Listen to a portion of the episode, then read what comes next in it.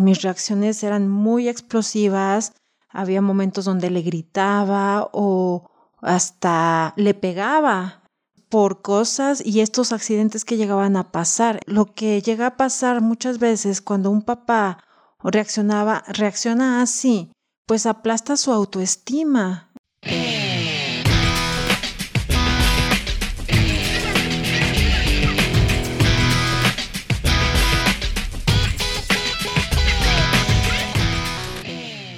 Hola, ¿qué tal mis amigos resilientes? Sean ustedes bienvenidos. Ya estamos en un episodio más de Resilientes. Mi nombre es Abraham Fuga y estoy aquí muy contento porque queremos seguir compartiendo con ustedes herramientas, recursos, cualquier cosa que nos ayude a ser unos mejores resilientes en esta vida.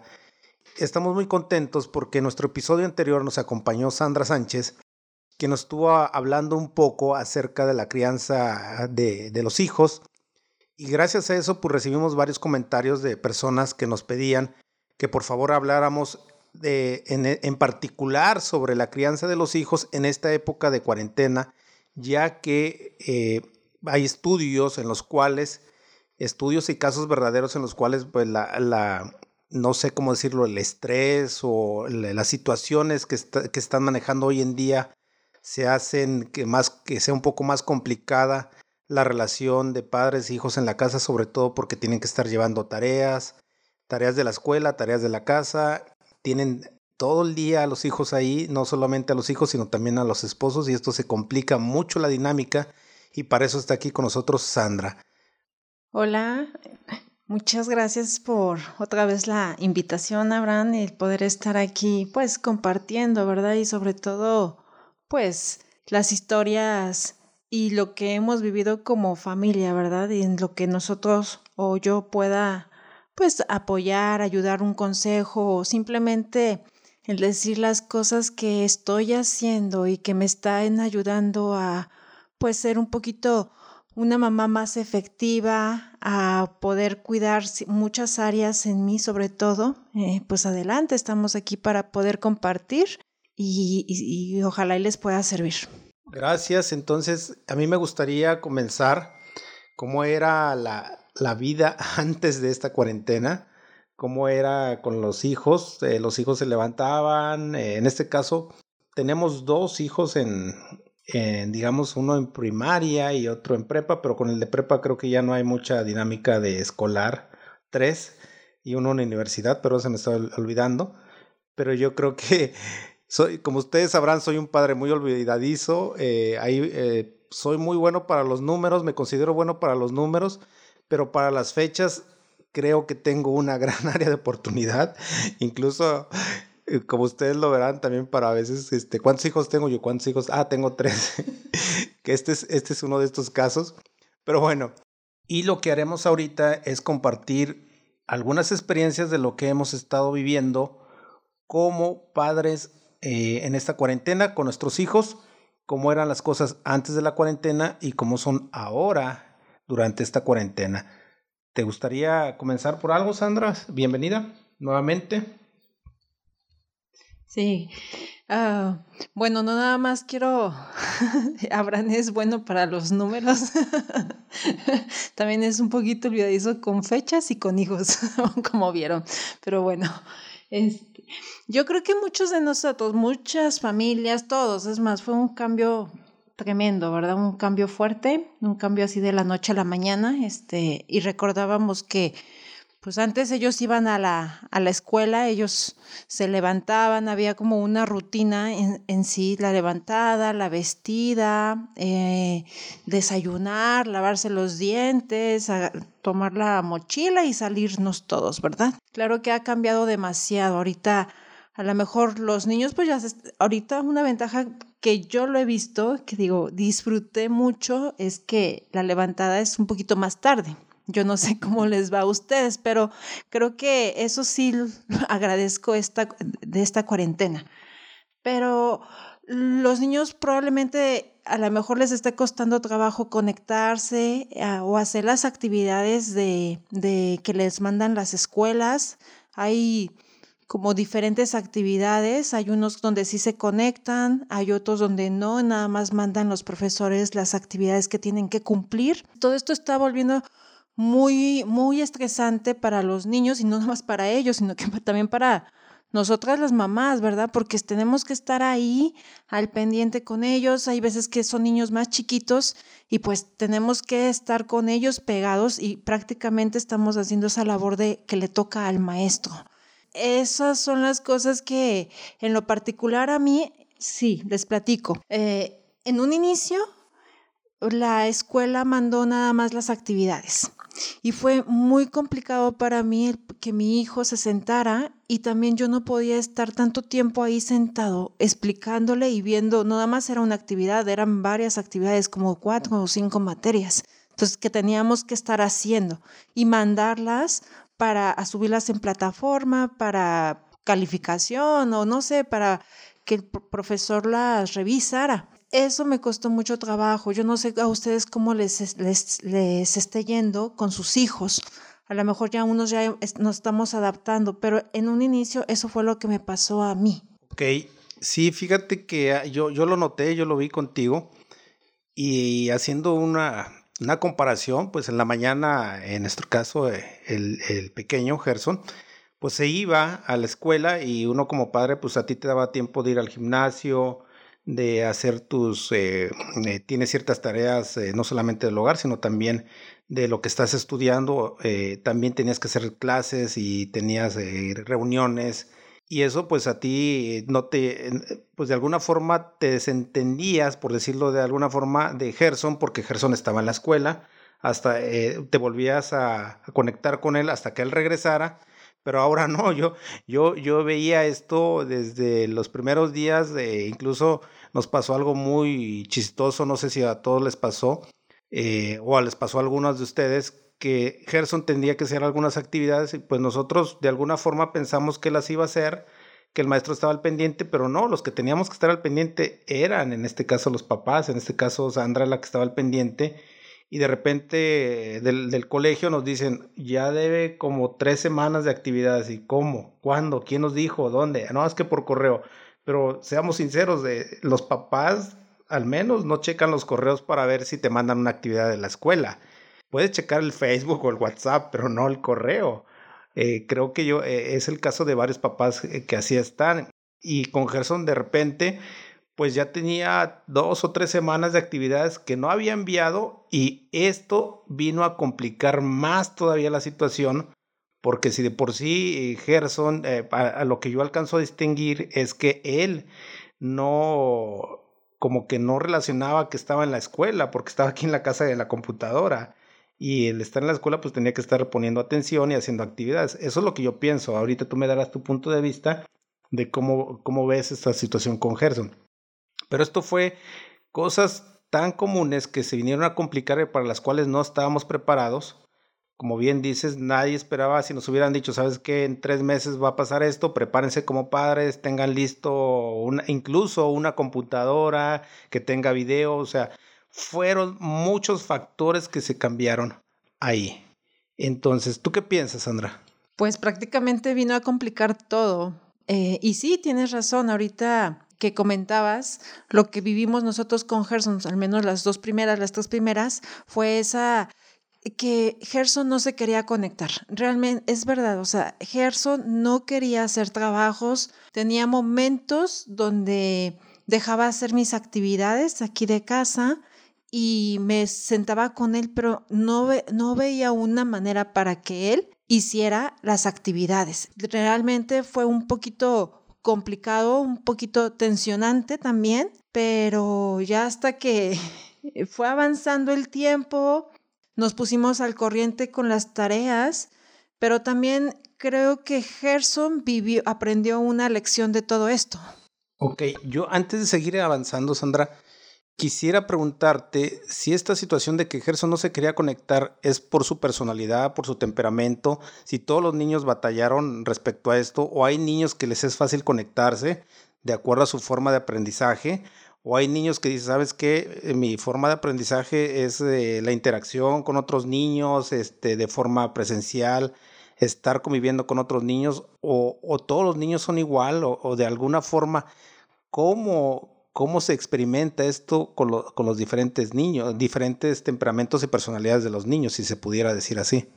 Lo que yo veo es que cada niño es diferente, cada niño aprende de manera distinta. Eh, a veces pues la educación lo ha como que ha compactado todo y ha metido en una cajita a todos los niños, pero realmente cada niño tiene su manera de aprendizaje y creo que eh, lo que vivió Gerson en esta etapa fue pues como que no, en primera no le cayó el 20, fue un cambio abrupto, y para nosotros fue también algo fuerte, o sea, también para los niños, y yo creo que ustedes también lo hemos vivido, todos los hemos, lo hemos estado viviendo, de que ahorita nuestras conexiones han sido todas por Zoom, se escucha que los papás, o sea, hay más trabajo ahorita o más horas sentados porque, porque tienen juntas, porque tienen que planear y planificar y, hacer proyectos, eh, fue un cambio para todos. Sí hay niños que he escuchado que no les ha costado tanto trabajo, pero yo creo que también tiene que ver como con su manera, ¿no? Su personalidad y, lo que, pues a lo que ellos eh, estén acostumbrados, pero realmente muchos niños sí la están viviendo difícil porque falta como que ese contacto de que mamá no he podido ver a mis amigos, necesito ver al maestro enfrente, es muy diferente estar detrás de una pantalla hasta para nosotros, yo creo. O sea, es, ver a la persona detrás de pantalla y que, o sea, como que no hay una conexión real eh, física. Entonces, eso fue lo que pues realmente le pasó a Gerson. Ok, y en este caso, sabemos que ya es complicado para los papás y para los niños. Estamos aquí para dar algunos consejos o herramientas o cosas que nos han servido o funcionado en este caso. yo recuerdo que la primera, la primera reacción de nosotros con Gerson como padres fue, ¿por qué no has hecho esa tarea? Eh, ¿Por qué no nos avisaste que tenías que entregarla? Si tú sabías, porque se supone que el niño sabía, el profesor le había dicho que subiera la, tarea en una plataforma, y pues la verdad, la primera reacción a lo mejor fue de enojo, de, desesperación, porque los maestros de alguna forma también te ponen la presión, es que si no entrega la tarea puede repetir el año, puede reprobar el año, y esas cosas no solamente tensionan al niño, sino también a los padres. Entonces, ¿qué, qué herramientas o qué vimos en ese caso ¿Cómo, ¿Cómo reaccionamos en una instancia cuando nos dijeron que no había entregado las tareas? ¿Cuál fue nuestra primera reacción? Y, y si pudiéramos cambiar esa primera reacción, ¿cómo hubiera sido la reacción ideal? O si lo hicimos bien, ¿cuál fue esa reacción que se hizo? Pues sí, un inicio fue como pues también darle su responsabilidad a él, ¿no? O sea, fue como que, oye, Gerson, es tu responsabilidad. Pero realmente nos pusimos a pensar, bueno, yo me puse a pensar que yo dije, ok, sí está bien, o sea, sí es, es su responsabilidad de él. Pero cuando me puse un poquito más como eh, el escucharle a él qué, por qué o qué fue lo que pasó, me dice es que no sé cómo mandarlas. Entonces, de algo tan sencillo, pues fue esa lección de que nosotros pues, tomemos ese tiempo para poderles enseñar a nuestros hijos. Yo no sé qué plataforma estén usando su, la escuela, pero por ahí hay varias. Entonces, yo creo que darnos un momentito también para nosotros. Para mí esto, esta plataforma es nueva. Pero mis hijas, las mayores ya, ellas conocen esa plataforma. Entonces, la que me ayudó realmente fue mi hija, la de en medio ella fue la que nos apoyó demasiado para, para poder guiar a Gerson. Entonces, saco aquí tres, o sea, tres cosas muy prácticas. Entonces, que nosotros nos convertamos en esos maestros, en, a lo mejor va a necesitar dos días, tres días, a lo mejor estar una semana, pero ahí guiándole y viéndole. Y algo que he aprendido también mucho en este tiempo es que, o sea, él primero me vea cómo hacerlo. O sea, esa es la, la verdadera enseñanza, que él vea el cómo se hace. El segundo, lo hacemos juntos. O sea, nos ponemos uh, juntito y lo empezamos a hacer juntos. Y ya después yo te veo Si hay que ayudarle a reafirmar alguna, algún proceso o algo, si tiene dudas, le seguimos guiando ya después tú lo haces solo. Esto es verdaderamente la manera de cómo podemos empezar a enseñar y a guiar a nuestros hijos, porque eso es lo que queremos, ¿no? Que ellos sean autosuficientes. Y esto es como verlos a futuro, ¿no? Porque eso es lo que realmente queremos y trabajar en nuestros hijos. Y, y cuando trabajamos de esa manera desde pequeños, eh, ellos van a llegar a hacerlo en un futuro. Bueno, pues entonces, mira, yo quiero rescatar tres puntos que tú dijiste ahorita. Uno es escucharle. Si cierto, Gerson no había hecho su tarea de alguna forma, no sabíamos por qué no lo había hecho y fue aquí algo que tú hiciste muy importante que fue preguntarle y escucharle por qué no lo había hecho y la respuesta fue pues porque no sé cómo hacerlo. La otra que yo veo aquí importante es que hay una persona adecuada o una persona, digamos, así que tiene más paciencia o que se le facilita ciertas herramientas. Por ejemplo, eh, lo vemos con, contigo y conmigo, a mí me, me, buscan tus hijos para que les explique matemáticas, pero si a mí me buscan para que les explique español, pues no voy a ser la persona adecuada. Y en esto es la persona adecuada. En este caso, Katia fue la persona adecuada porque tenía más conocimiento de estas plataformas. Y el punto número tres que tú mencionabas y que yo rescato, tú no lo mencionaste así, pero yo lo saqué, estos tres puntos. Y el, tercer punto es el ejemplo. Veme cómo se hacen las cosas para que después las hagas tú. Estos tres puntos es, entonces yo los quiero repetir, a lo mejor tú no los traes así, pero yo los quiero, los quiero repetir. Escucharle, poner a una persona adecuada para que los guíe y el otro ser ejemplo. Ya lo, ya lo hice y ahora lo tú. Otra cosa que yo veo eh, muy palpable ahorita, por ejemplo, es que cuando está haciendo la tarea, pues obviamente no tiene un salón o un cuarto designado para esto, sino que está en el comedor haciendo la tarea y en el comedor pues hay cosas del comedor, eh, a veces tiene agua o tiene eh, la sopa o a veces me ha tocado verlo desayunando y haciendo la tarea van a decir que qué padres tan irresponsables, pero nos estamos adaptando todos. Todos nos estamos adaptando, incluso en el desayuno, porque cambiaron los horarios, cambiaron las dinámicas. Bueno, aunado a que cambiaron las dinámicas, súmale otro factor, que los accidentes siempre van a ocurrir. Los accidentes siempre van a estar presentes estás haciendo tu tarea y el niño a lo mejor está tomando el agua o estás haciendo algo y ya la derramó por accidente. Y esto es, esto es un detonante para que los papás, con el estrés, con la situación que estamos viviendo, eh, sea una, una, una manera fácil de, de llevarnos al límite y explotar, pudiera llegarse a dar el caso, ¿no? ¿Cómo poder reaccionar ante esto, Sandra? Lo primero es eso, ver tu reacción, o sea, el tener, poderte mirar a ti misma cómo estás reaccionando ante las situaciones que se llegan a presentar en casa, porque eso va, a estar muy latente y está, y siempre va a pasar eso. Eh, que tú lo puedas tomar así, como un accidente.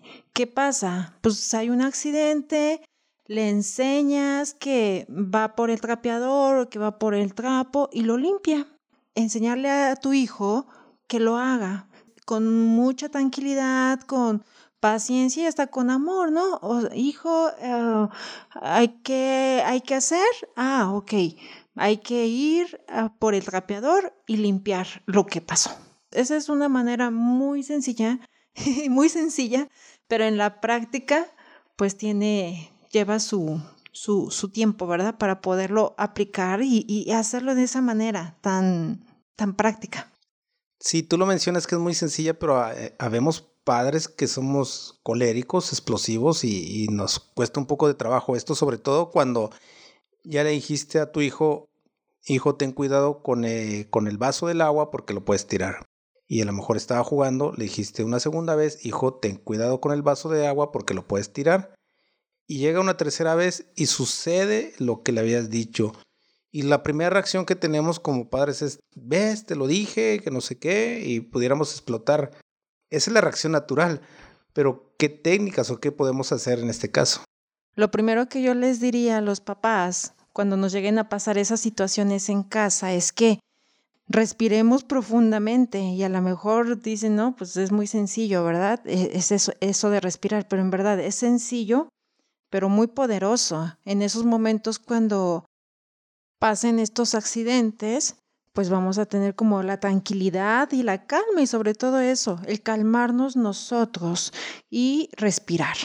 El segundo punto que yo les diría es que qué pensamiento tienes en cuanto a los accidentes.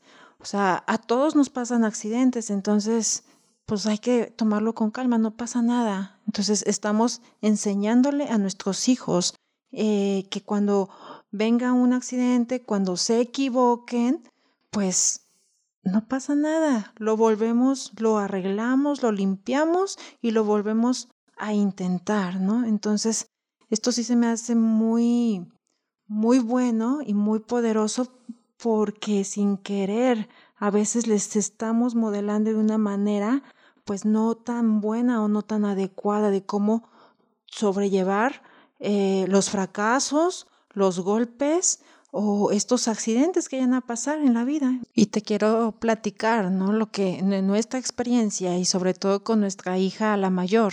O sea, ese tipo de cosas que se viven en casa, derramar algo, a lo mejor no hizo algo bien tu hijo, pues nosotros o yo principalmente no tenía una reacción adecuada. Mis reacciones eran muy explosivas, había momentos donde le gritaba o hasta le pegaba por cosas y estos accidentes que llegaban a pasar. Lo que llega a pasar muchas veces cuando un papá reaccionaba, reacciona así, pues aplasta su autoestima, eh, lo hace sentir muy mal y, es, y yo creo que ninguno de nosotros como papás queremos hacer eso en nuestros hijos, lastimamos sin querer.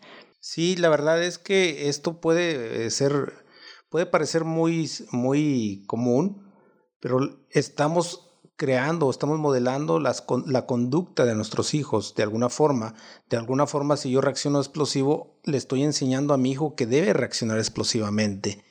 Esto que tú mencionas ahorita se me hace muy, muy, muy poderoso. Sobre todo si hay accidentes, pues cómo va a ser nuestra forma de reaccionar ante un accidente. Y hablo de accidentes de tirar eh, algún líquido a algún eh, objeto en la, casa que quebró. Digo, en nuestro caso, nos ha pasado que Gerson ha quebrado dos o tres veces la pantalla de la sala. Sí. La primera, mi reacción fue que, ah, pues imagínense la pantalla por estar jugando, la quebró y dije, ok, sí me enojé bastante, no reaccioné tan, eh, eh, no sé, como Hulk, no me puse como Hulk, pero sí me, sí me molesté. La segunda vez que lo hizo ya no, me, ya no me enojé porque ya había trabajado eso. Yo dije, pues fue un accidente, fue algo que pasó. La segunda vez que, que sucedió esto, que estrelló la pantalla, dije, hijo, pues ni modo, yo no, yo no tengo ahorita en este momento para comprar otra tele. Y creo que fue un año que se quedó sin, sin, tele, sin televisión. Después me di cuenta que fue muy fue positivo porque como no tenía televisor, se salía a jugar con el perro, empezaba a inventar juegos, empezó a hacer muchas cosas que eso en esta época que estamos viviendo, eso nos lleva a, nos tiene que llevar a reflexionar que nuestros hijos ahorita están pegados a los dispositivos electrónicos y debemos de tener a lo mejor un tiempo también para ellos para para quitarles este, estos dispositivos para que ellos sean creativos inventen juegos. No sé si ustedes recuerden lo que antes jugábamos. Algunos contemporáneos van a decir, pues yo jugaba las canicas, los carritos, el bebe leche, como le digas, el avioncito. Como tú le, eh, los juegos que te inventabas antes, nuestros hijos pueden empezar a jugarlos. Y creo que esto, esto les ayuda mucho también a bajar la tensión, ¿verdad? Pero bueno, ese, ese ya es otro tema. Ahorita me estoy desviando un poquito, creo, Sandra. Pero tú estamos platicando de cómo reaccionar. Bueno, ya, ya nos dijiste cómo reaccionar nosotros como padres. ¿Y cuál es, ahora, cómo nos comunicamos con, con ese niño que, que cometió ese accidente, que derramó algo, que quebró algo? ¿Cómo lo hacemos sentir? ¿Qué le decimos? Pues simplemente tu manera de reaccionar es como que, hijo, uh, ¿qué podemos hacer? Si el niño no sabe qué, vas y le enseñas, abres la puerta, agarras el trapo eh, o agarras el trapeador y hay que limpiar.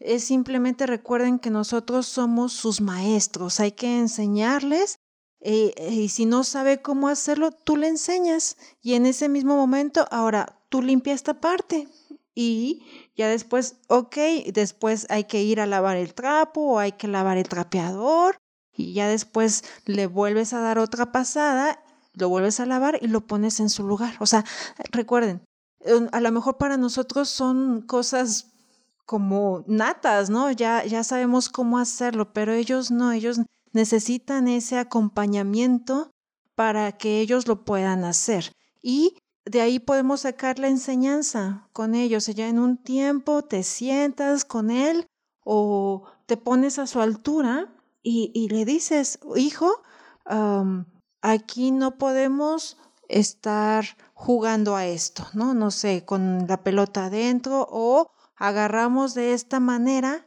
el vaso, lo tomamos con las dos manos este, para tomar agua. Queda, le dejas la enseñanza, eso es lo que queremos ante cada situación, llámese accidente, cualquier circunstancia que se te llegue a presentar, podemos dar una enseñanza y eso es lo, creo, creo yo que eso es lo, mm, lo importante o lo más padre cuando se nos lleguen a presentar estas situaciones, eh, de poder dar la enseñanza y que ellos la puedan guardar.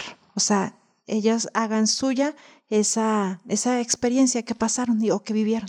Sí, eso que tú mencionas de experiencia, de hacer suya la experiencia, es que nosotros tratemos de brindarles una mejor experiencia a nuestros hijos en esta etapa.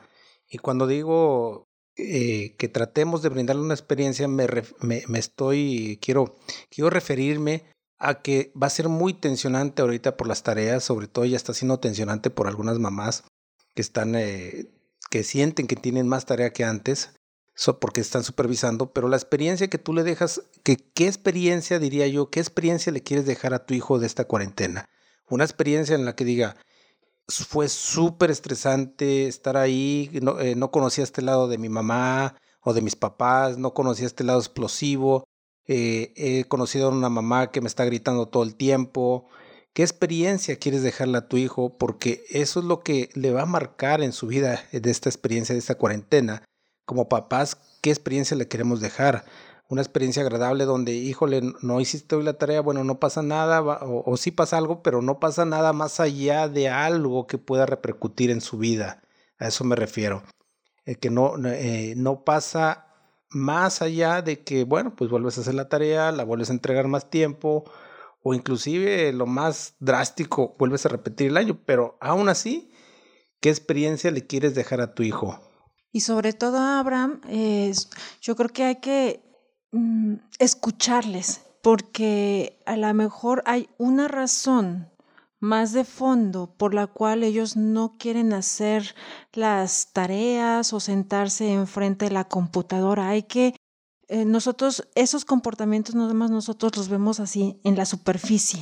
Nada más vemos la puntita, pero podemos investigar un poquito más, el observarlo, el escucharle, el verle en verdad a él y qué es lo que realmente necesita de nosotros porque hay una necesidad real, hay, algo que nos está diciendo en el fondo, investiguemos un poquito más, o sea, no nos vayamos nada más por cumplir aquí, cumplir allá, cumplir acá, o sea, vamos poquito a poquito, yo te acompaño, vamos juntos, yo te guío, pero escuchémosle, a lo mejor tienen miedo, a lo mejor realmente no les está gustando, no les gusta este método eh, de estar nada más en pantalla, o sea, busquemos a fondo cuál es la raíz por el cual él está teniendo estos comportamientos o estas actitudes, porque hay algo más ahí adentro de ellos. Entonces, seamos unos papás que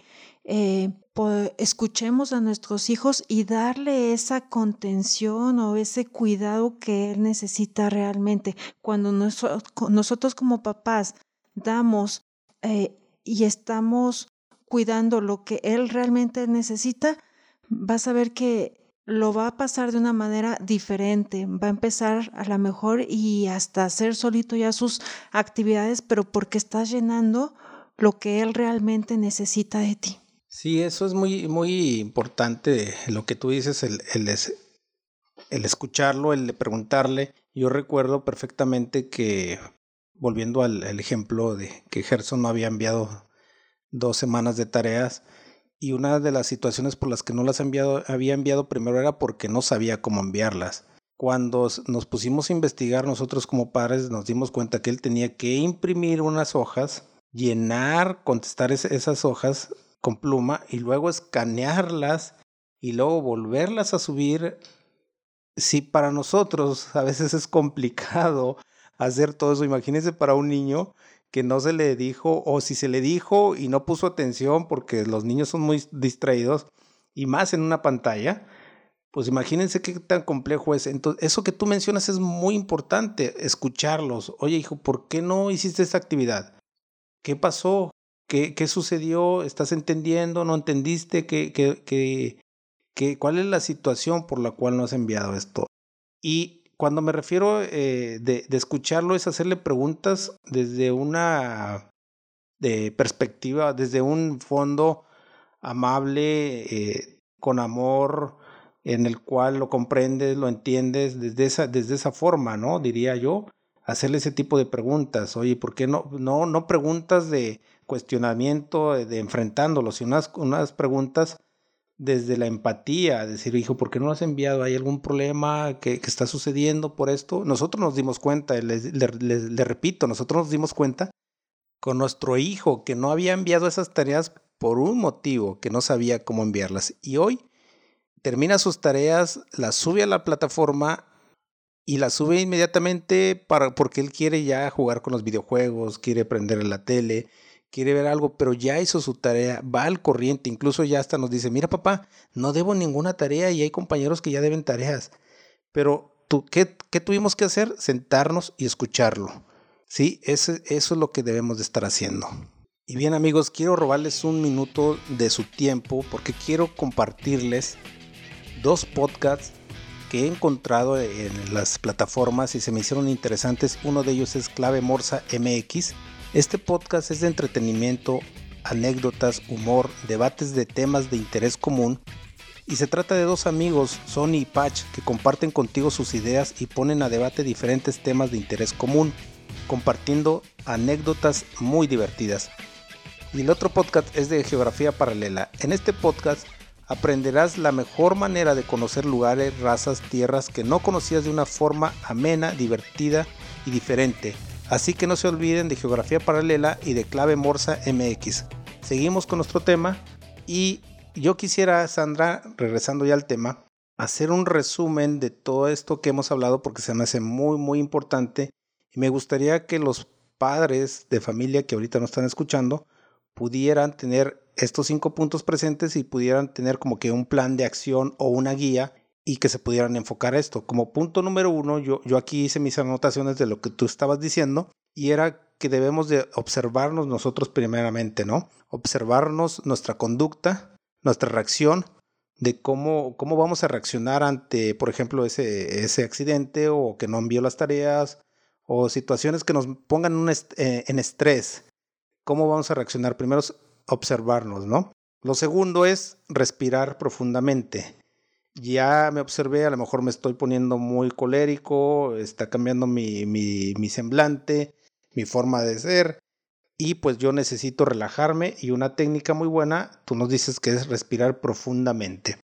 El tercer punto es tomarlo con calma, que más allá de lo que pueda suceder es tomarlo con calma y no pasa nada, tratar de pensar, tener ese pensamiento de que no pasa nada más allá de un simple accidente. El otro es escuchar a nuestros hijos atentamente, como lo platicábamos, si no ha hecho algo es porque hay algo detrás que le está impidiendo hacerlo, entonces necesitamos escucharlo, qué es lo que está pasando, por qué no está llevando esas tareas.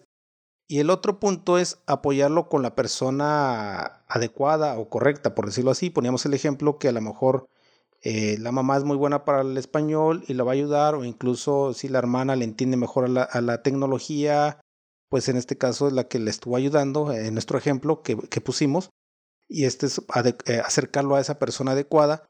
Y por último, porque ya dije cinco puntos, les voy a dar un bono extra, y ese bono va gratis, es que queremos que nuestros hijos se lleven de experiencia en esta época de pandemia. Queremos que su experiencia sea un bonito recuerdo donde papá y mamá estuvieron conmigo apoyándome siempre en mis tareas, vi a una mamá y un papá contento, o siempre vi a una mamá enojona, un papá gritón que no había hecho. ¿Cuál es la experiencia que queremos que nuestros hijos se lleven de esta pandemia? Ese yo lo daría como un bonus para que reflexionemos en, este, en esta época y comencemos a hacer cambios porque no sabemos cuánto tiempo va a durar todavía esto y eso que estoy hablando es aquí en México, estoy hablando de México, no sé en otros países si ya salieron o apenas van empezando, pero estoy hablando de ahorita y esto funciona para, yo creo que para todo el mundo que está haciendo ahorita la escuela en casa.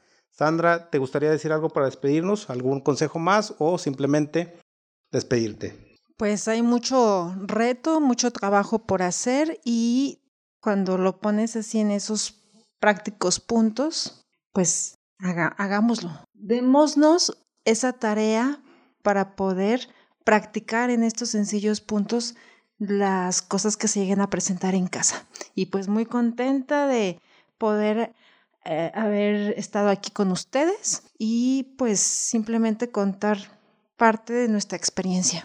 Pues gracias Sandra, yo creo que te voy a estar invitando, si tú me lo permites, seguido. Este, así es que prepárate para otros temas, pero bueno, ahorita pues les doy las gracias por haberme escuchado, por habernos escuchado, mejor dicho, y los invito, amigos, si, tú estás pasando por una situación difícil, una situación retadora en tu vida, en la cual tú piensas que no hay una salida, déjame decirte que sí hay salida, para todo hay solución y nosotros queremos apoyarte de alguna forma. Si tú necesitas ayuda y quieres platicar con alguien de alguna situación difícil, estamos nosotros para ti. Hay un grupo de Facebook eh, privado que se llama Resilientes, en el cual yo voy a dejar aquí el link para que si quieres tú estar ahí o compartir, y esta comunidad es de ustedes, no es mía, es de ustedes, ustedes la hacen y ahí pueden compartir. Es una comunidad en donde respetamos la opinión de cada participante, donde cuidamos todo lo que se diga.